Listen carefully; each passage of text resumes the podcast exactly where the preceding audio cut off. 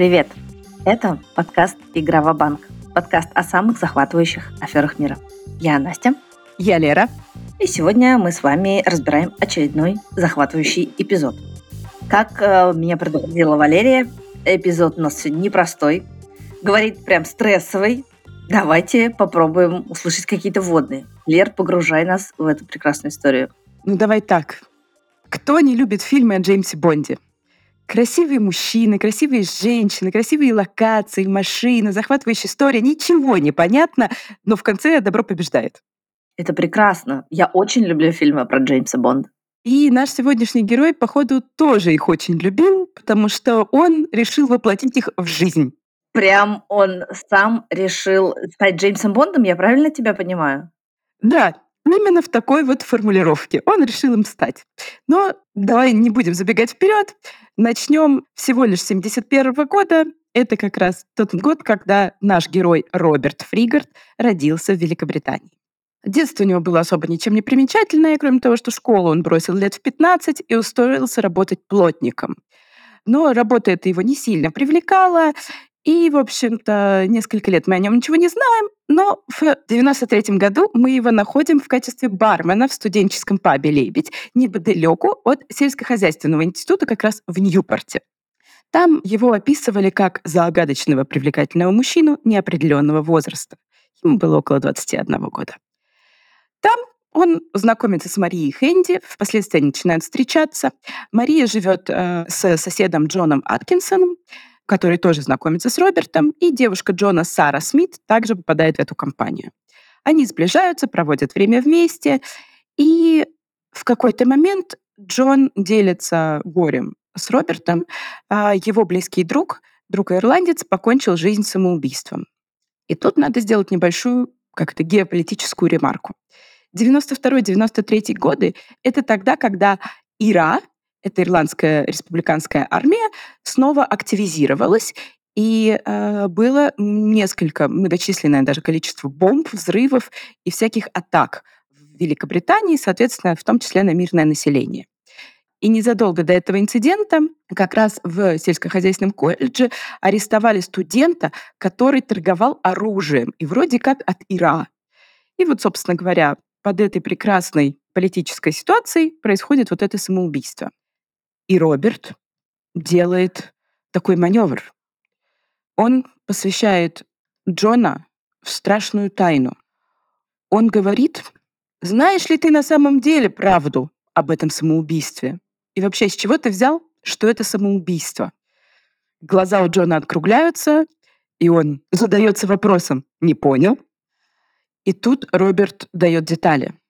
На самом деле друга Джона Ирландца убили его соотечественники-террористы, орудующие в институте. Ведь основные ингредиенты бомб, которые в то время использовались, это удобрение и солярка. А где они находятся? Они находятся в сельскохозяйственном институте, рядом со складами всяких удобрений. Поэтому очень логично, что террористы как-то орудовали в институте. Причем орудовали они не в одиночку, а, скорее всего, группами или ячейками, и эти ячейки надо было опознать. Поэтому, вероятно, его друг просто попал не в то место, не в то время и видел то, чего не должен был. Шок, стресс, округляющиеся глаза и вопрос, а ты-то откуда это все знаешь? И тут Роберт рассказывает страшную тайну, что на самом деле он никакой не бармен, это просто прикрытие, а он сотрудник Ми-5 особого отдела Скотланд-Ярда, который работает под прикрытием и разыскивает и идентифицирует всякие террористические ячейки, в данном случае Ира. И сейчас Ми-5 и королеве нужна помощь Джона. О май гад! Звучит, конечно, на миллион. Да. И в этот момент Джон, сын английского фермера, становится агентом британской разведки. Доверие к Роберту было бесконечным, И Джон начинает выполнять всякие его различные поручения. Например, записывать номера машин, припаркованных у склада с удобрениями. Потом идентифицировать людей, которые на этих машинах ездят.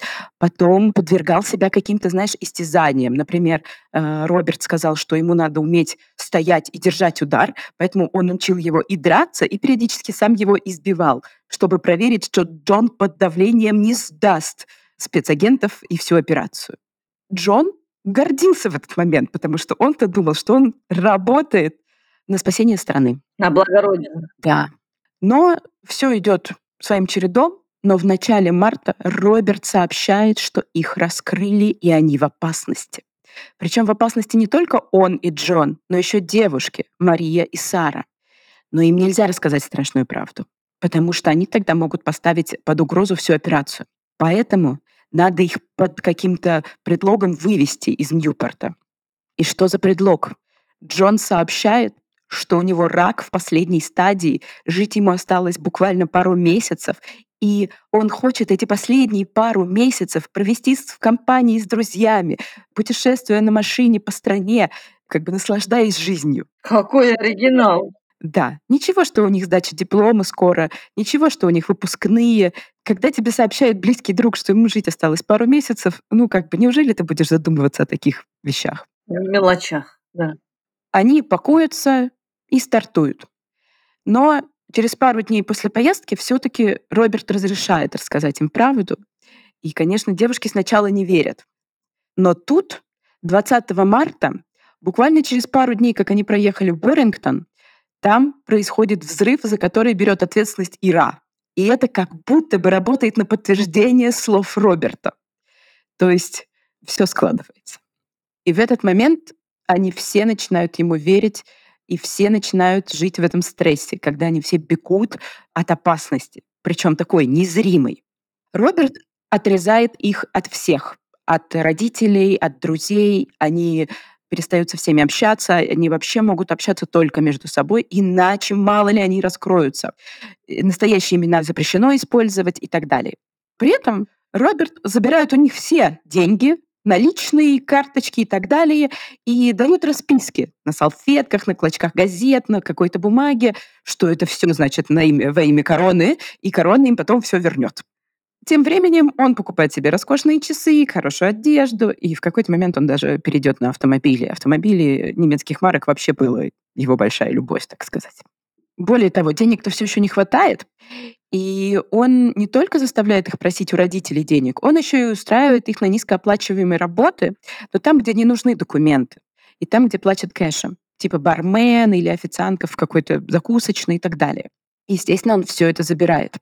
Однако Родители Сары Смит чувствуют, что что-то не так. Она была прям с родителями в близком контакте, и они понимают, что что-то не так, э, начинают ее искать.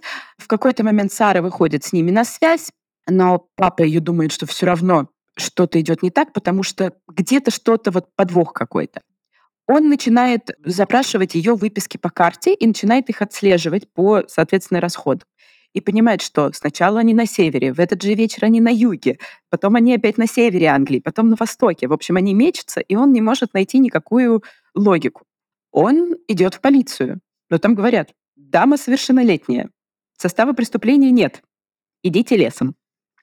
И тут Роберт узнает, что у Сары есть на счету э, депозит в 200 тысяч фунтов. 200 тысяч фунтов в любое время — это немалые деньги, и тут он жаждет их получить. Причем продает он это самим этим ребятам, что это идет на оплату программы по защите свидетелей, в которой они типа состоят. При этом живут они в халупах, работают они на низкооплачиваемых работах, питаются они, ну как бы не будем говорить о том, чем они питаются. В общем, жизнь у них так себе. Сара начинает выпрашивать деньги у отца, потому что он должен был отдать ей паспорт, чтобы их получить. И начинает брать его измором. Причем делает это она именно под давлением Роберта.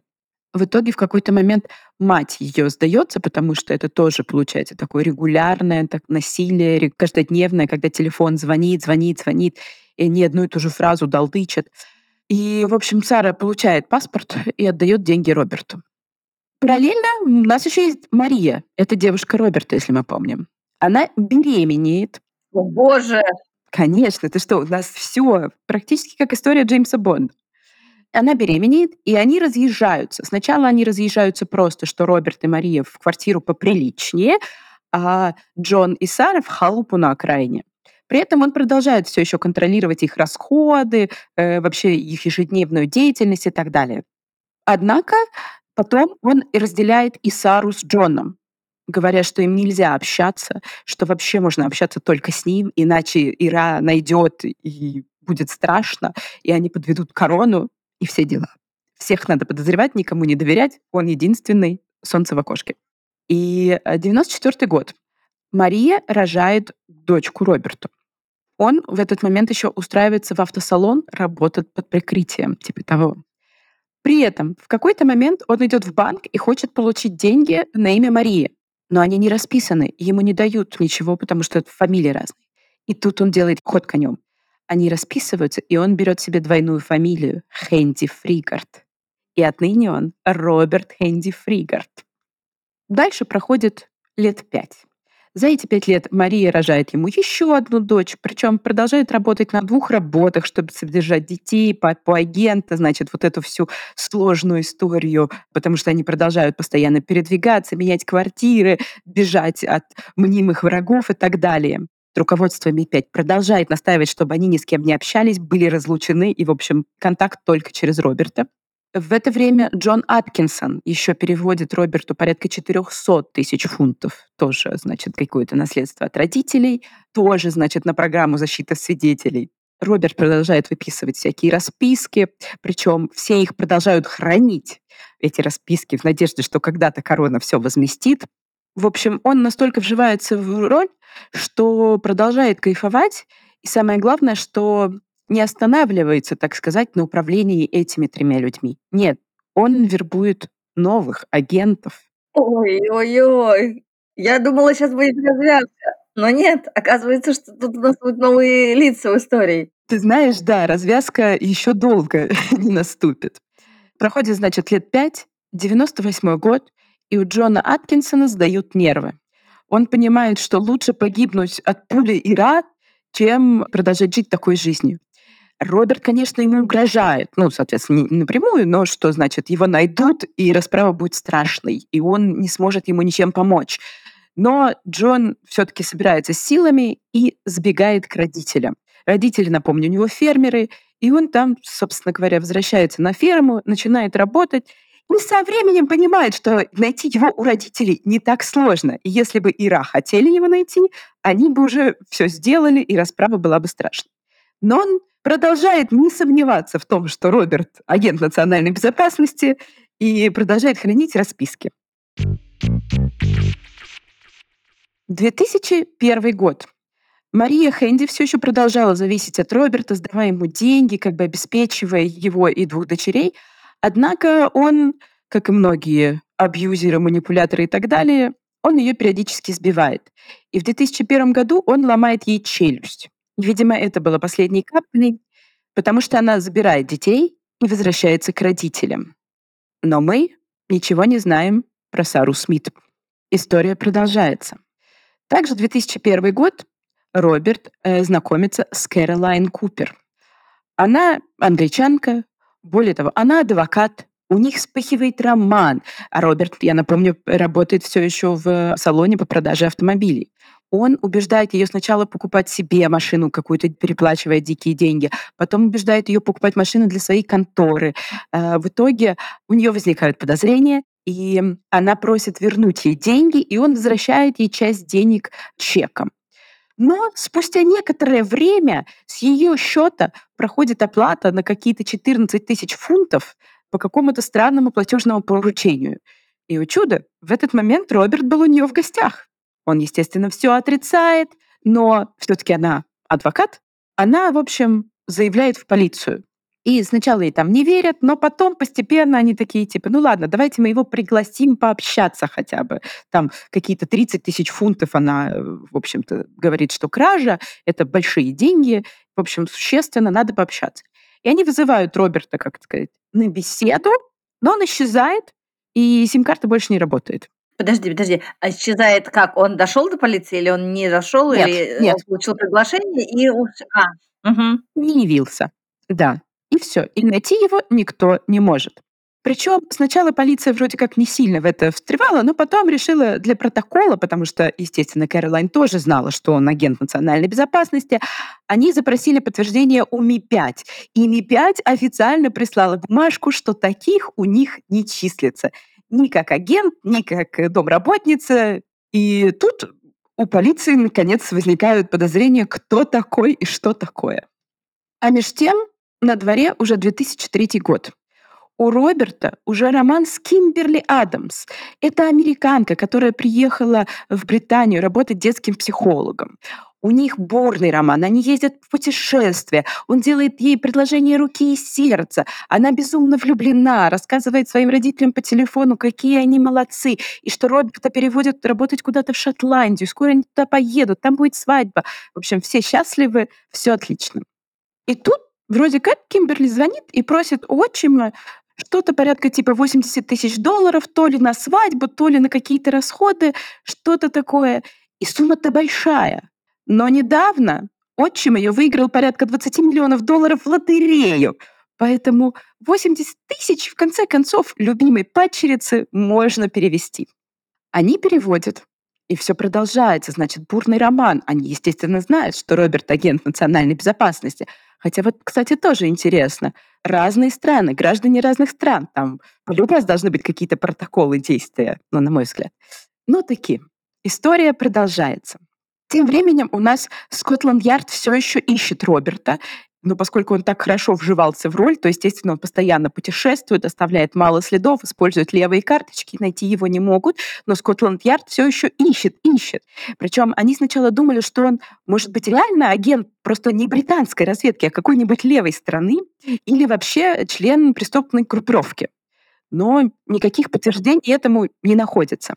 Его объявляют в розыск уже национальный, а он при этом умудряется ездить в Европу. Они находят какие-то следы из Берлина, из Франции, из Испании. Я не понимаю. Подожди, тут я хочу э, задать вопрос. А как человек, который ездит по Европе или между Англией и Европой, почему остальные службы, которые должны проверять и вообще проверяют регулярно обычных граждан на каждом, блин, посту, вылет, прилет, улет, я не знаю, э, и любая полиция может спросить, документы хотит он не делать?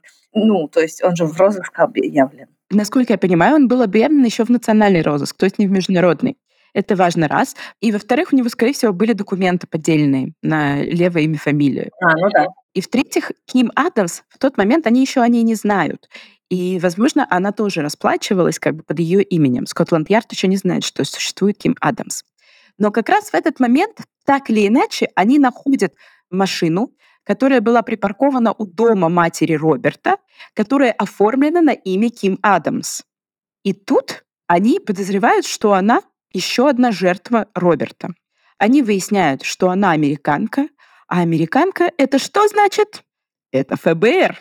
Соответственно, Скотланд-Ярд э, звонит в ФБР и рассказывает, что, мол, вот такая фигня творится, проверьте там на своей стороне. ФБР тоже сначала не втыкнули, что происходит, но связались с родителями Ким Адамс.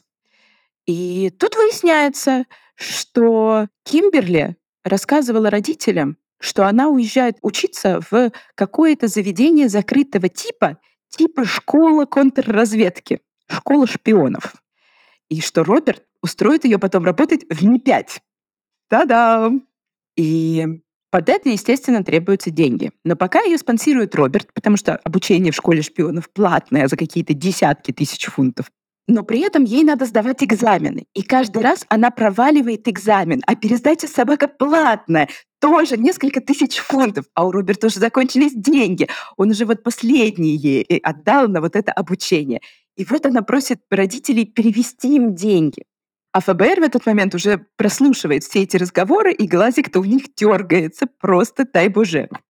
И в какой-то момент с ними начинает общаться только Роберт, а Ким перестает звучать на этих записях. И готовится совместная операция Скотланд-Ярд и ФБР.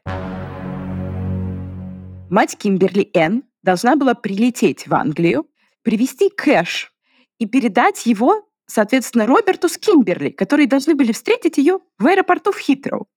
И вот день X. Хитроу оцеплен, кем только не оцеплен. Со всех сторон там Скотланд-Ярд, ФБР, все, что можно, оцеплено. Но Энн встречает только Роберт. Напряженная пауза, никто не знает, что делать, потому что если Кимберли с ним нет, то надо же как-то ее найти, никто не знает, где она.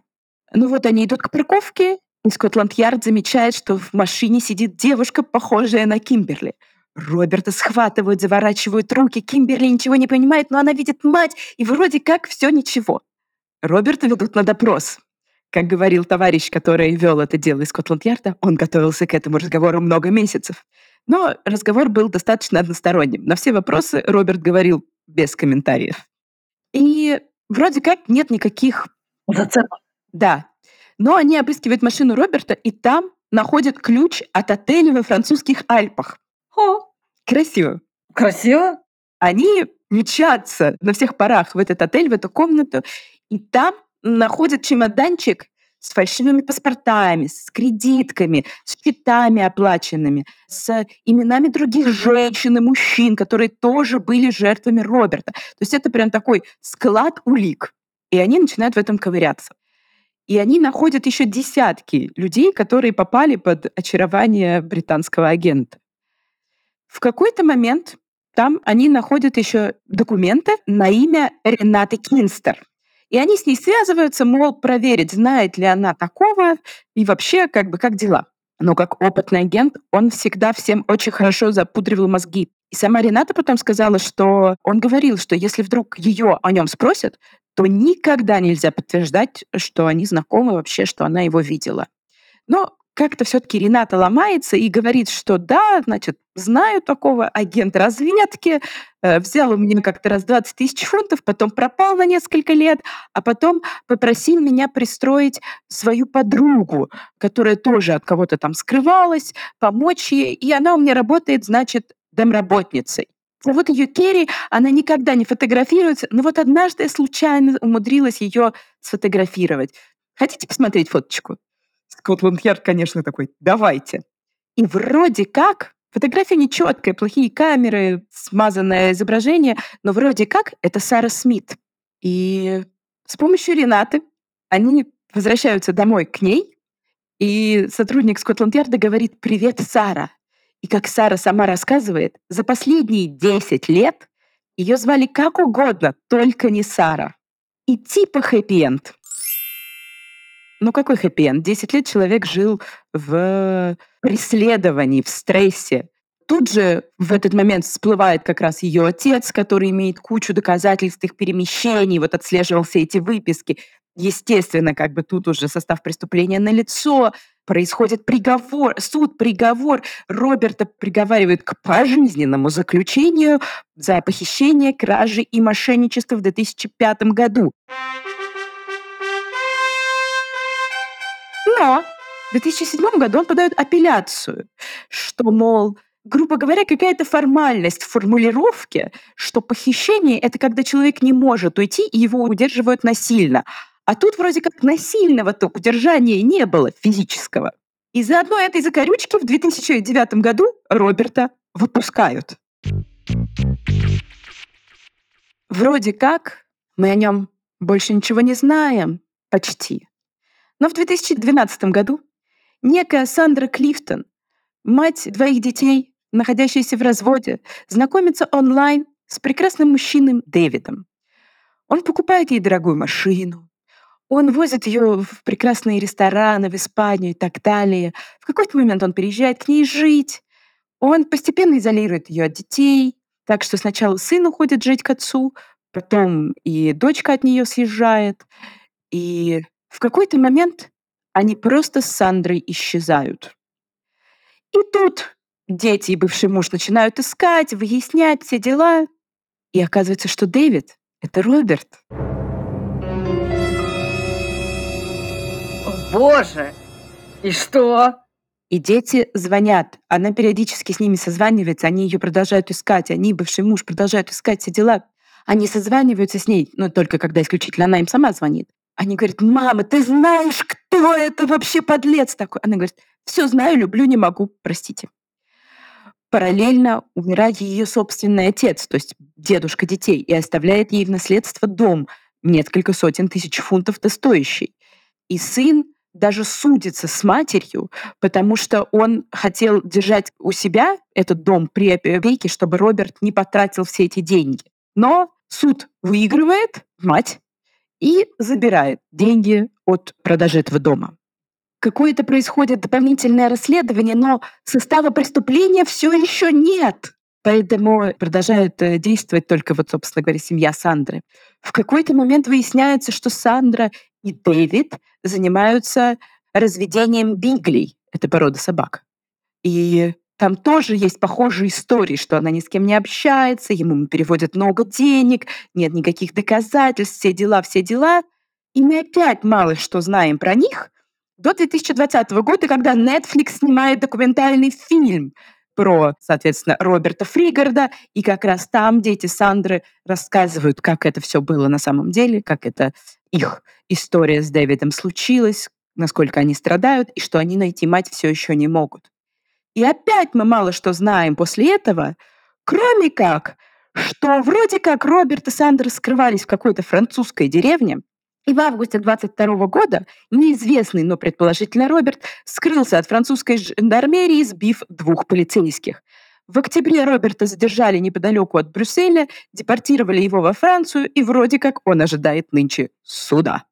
Та-дам! Вот такая история. Нифига себе! Ну, это какой-то очень плохой Джеймс Бонд, я тебе могу сказать.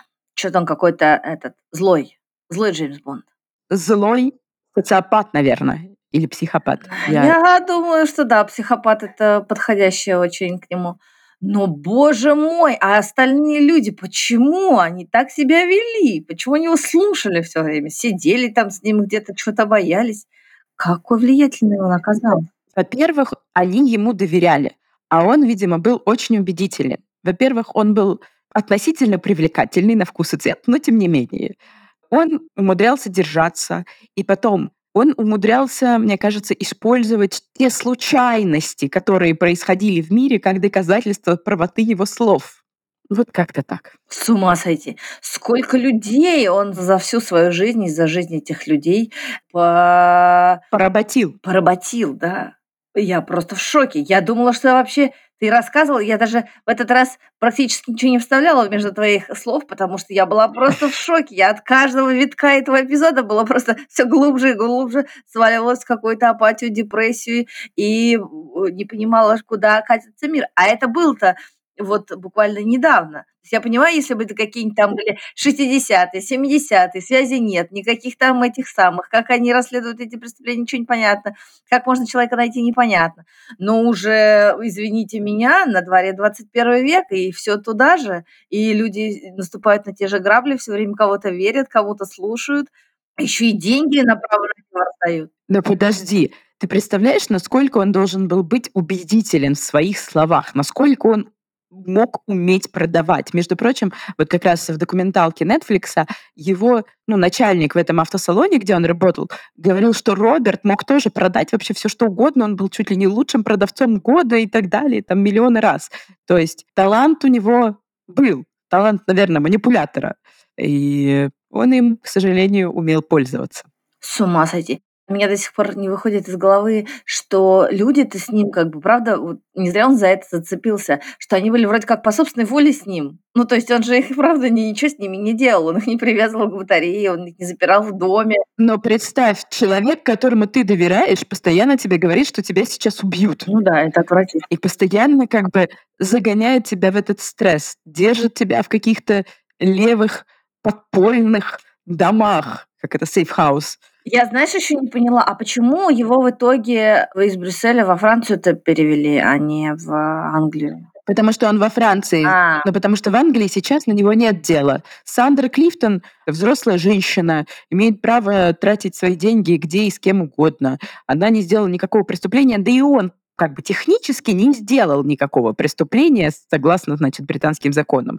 А во Франции он просто сбил полицейских не на смерть, но сбил, и поэтому, соответственно, там суд. Факт, состав преступления лицо, поэтому суд. А еще меня, знаешь, что удивило? Что э, почему-то пожизненно, а что, в Англии есть пожизненное, да? Да, пожизненное заключение. Там смертной казни нет насколько мне известно. А пожизненное что нет?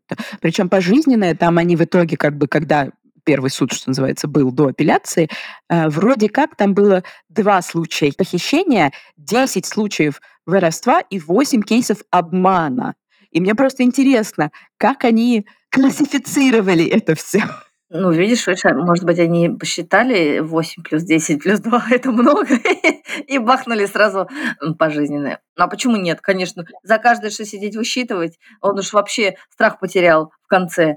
Вот они... Нет, нет, я абсолютно согласна, что его надо было, как это, запереть и ключик выкинуть каждый раз, каждый раз в таких историях я негодую, потому что потом, блин, выпускают этих людей из-за какой-то там апелляции. А то, что до этого он дров наломал, почему вы вообще решили из-за того, что он там прицепился к какой-то штучке, что вы не правы были? Ой, ужас, Лера, это ужасная история. Ужасная. Это самый, мне кажется, страшный наш эпизод на самом деле. Но невероятный. Вот невероятный. Ну как вот можно невероятный. в таком уже вроде бы современном мире, когда уже столько и фильмов снято, и статьи пишутся регулярно про Но подожди, ребята-то самые вот первые, кто попал под его влияние, это был 93-й год. Там, что называется, интернет только входил в использование в узких кругах. Хорошо. Этих еще как-то можно оправдать хотя бы там отсутствием интернета. И не знаю, мне кажется, печатная пресса всегда писала про такие, старалась найти такие случаи, осветить их поярче. Ну, не знаю, как в Англии, у нас так точно, мне кажется. Понимаешь, тут все равно у тебя есть твой какой-то близкий человек, ты с ним знакомишься, и у вас с ним какие-то строятся отношения. Тем более он умел входить в доверие, обоевывать, очаровывать, вот это все. И в какой-то момент он раскрывает тебе страшную тайну. Мне кажется, тут в каком состоянии надо быть, чтобы не поверить в этот момент. Конечно, этой серии невероятно, но это же возможно. Он же до этого тебе говорил всю правду. У тебя нет причин в нем сомневаться. Возможно, возможно. Да, бедные люди. Но я тебе хочу сказать, что мы знаем про некоторых из них, у них жизнь сложилась уже неплохо. Значит, э, Сара Смит вышла замуж и продолжает работать на семейном бизнесе на ферме тоже, значит, э, с ее отцом, который, насколько я знаю, все еще жив. Джон Аткинсон преподает английский где-то в Европе, а еще поет в группе. Так что, по крайней мере, хочется верить, что хотя бы эти двое смогли, э, так сказать, восстановиться хоть как-то после ущерба, принесенного им Робертом. Невероятно. Невероятная история, Лера. И в этот момент хочется сказать, никогда не повторяйте это, даже не пытайтесь и не думайте о том, чтобы это повторить э, в какой-либо э, степени, потому что очень уж это страшно. Очень страшно, да. Я не знала, как подобраться к нашему финалу, конечно, потому что сижу и думаю о том, а что могло подвести человека к таким действиям и планам на жизнь. Воспитание ушли, или наоборот, не воспитание, или как это все произошло. Хочется крепко задуматься, дабы не попасть, и чтобы близкие тоже никто не попал в такую невероятную ситуацию. Поэтому читайте книги, статьи, знайте, будьте осведомлены о том, что происходит в нашем мире, даже несмотря на то, что он уже весь вроде бы как пронизан, и мы уже метро по лицу можем проходить и оплачивать. Но, видите, это не дает никакой пользы.